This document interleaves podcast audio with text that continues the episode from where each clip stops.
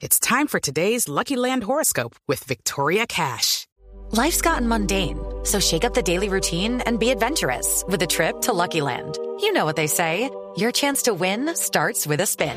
So go to LuckyLandSlots.com to play over 100 social casino-style games for free for your chance to redeem some serious prizes. Get lucky today at LuckyLandSlots.com. Available to players in the U.S., excluding Washington and Michigan. No purchase necessary. VGW Group. Void where prohibited by law. 18 plus. Terms and conditions apply. Felipe Zuleta es periodista. Está en Mañanas Blue. 6 y 22 minutos de la mañana. Y hablemos de Génesis. Efectivamente, ayer eh, Medicina Legal informó que la niña asesinada el fin de semana pasado en eh, Magdalena fue abusada sexualmente. Ha dicho el director de Medicina Legal, el doctor Carlos Eduardo Valdés, logramos determinar que la causa de la muerte fue por asfixia mecánica por obstrucción de las vías aéreas altas.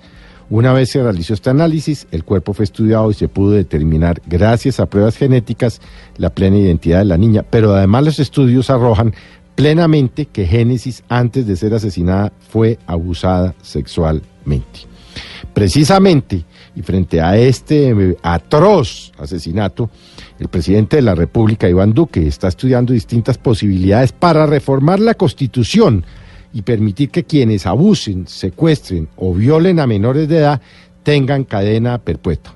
Una de las alternativas que más le está sonando al gobierno nacional es la presentación de un proyecto de acto legislativo para modificar la constitución y que vaya acompañado de firmas simbólicas.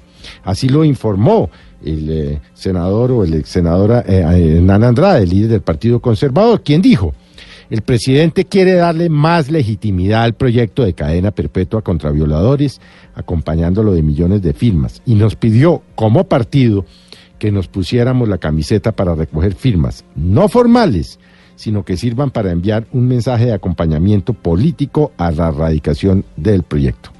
De llegarse a concretar esta iniciativa, quedaría pues descartada la opción de convocar a un referendo, que lo estaban pidiendo algunos ciudadanos, para que se tome la decisión como se había desde, planteado desde el inicio de la propuesta. Así pues, el caso de Génesis nuevamente pone sobre el tapete la idea de condenar a cadena perpetua a los violadores o a los abusadores de los niños y niñas en Colombia.